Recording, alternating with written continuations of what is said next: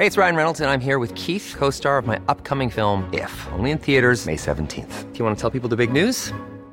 All right, I'll do. Sign up now and you'll get unlimited for $15 a month in six months of Paramount Plus Essential Plan on us. Mintmobile.com slash switch. Upfront payment of $45 equivalent to $15 per month. Unlimited over 40 gigabytes per month. Face lower speeds. Videos at 480p. Active Mint customers by 531.24 get six months of Paramount Plus Essential Plan. Auto renews after six months. Offer ends May 31st, 2024. Separate Paramount Plus registration required. Terms and conditions apply if rated PG. Heraldo Podcast, un lugar para tus oídos. ¿Sabes cuántas mujeres viven en situación de pobreza en México? Te lo contamos. Esto es Primera Plana de El Heraldo de México. Disminuir o erradicar la pobreza es una de las promesas que hacen políticos de todo el mundo para mejorar sus países. Sin embargo, como en muchos otros rincones del planeta, México se sigue quedando corto en esta lucha. Y es que según el Consejo Nacional de Evaluación de la Política de Desarrollo Social, Coneval, entre el 2018 y 2020, el número de personas en situación de pobreza aumentó en 19 estados del país y afectó principalmente a las mujeres. Sí, de acuerdo con el organismo, en 2018 había 27.1 millones de mujeres en situación de pobreza, pero para el cierre del 2020 esta cifra aumentó 2.4%, pasando a 29.1 millones. Pero ¿cómo se mide la pobreza en México? Se calcula con base en ocho dimensiones rezago educativo, acceso a la educación y a la seguridad social, calidad y espacios de la vivienda, acceso a servicios básicos y a la alimentación, grado de cohesión social e ingreso. Si una persona carece de tres o más de estos derechos, se considera que vive en situación de pobreza. En este sentido, los estados donde más incrementó la pobreza entre el 2018 y 2020 fueron Quintana Roo, Baja California Sur y Tlaxcala, con niveles que incluso superan el 50% de su población.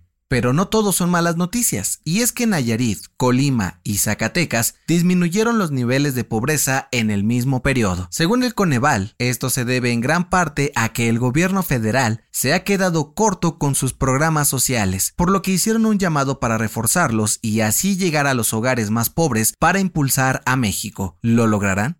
Gracias por escucharnos. Si te gusta Primera Plana y quieres seguir bien informado, síguenos en Spotify para no perderte de las noticias más importantes.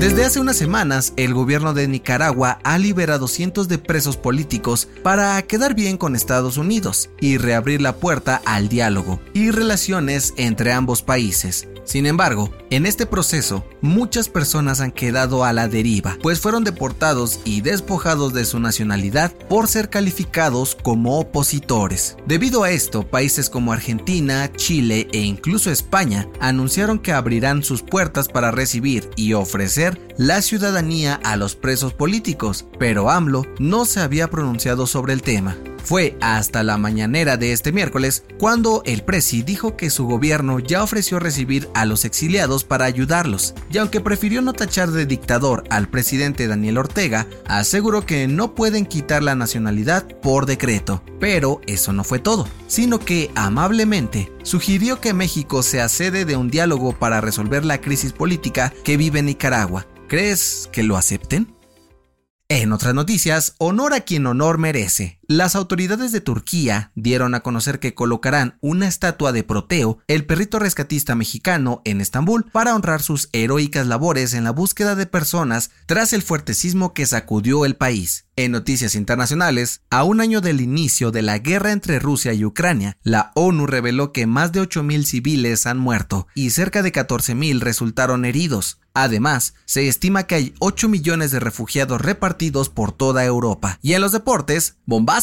De acuerdo con medios internacionales, el padre y representante de Lionel Messi, Jorge Messi, se habría reunido con la directiva del Barcelona para discutir su posible regreso al club catalán la próxima temporada. ¿Regresará el hijo pródigo? El dato que cambiará tu día.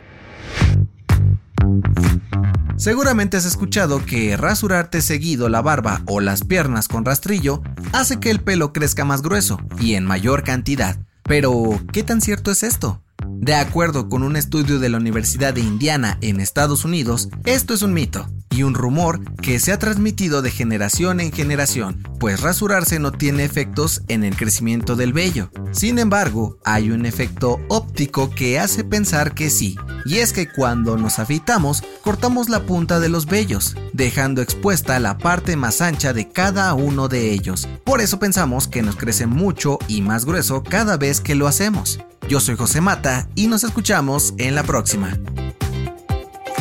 Esto fue Primera Plana, un podcast de El Heraldo de México. Encuentra nuestra primera plana en el periódico impreso, página web y ahora en podcast. Síguenos en Instagram y TikTok como El Heraldo Podcast y en Facebook, Twitter y YouTube como El Heraldo de México. Hasta mañana.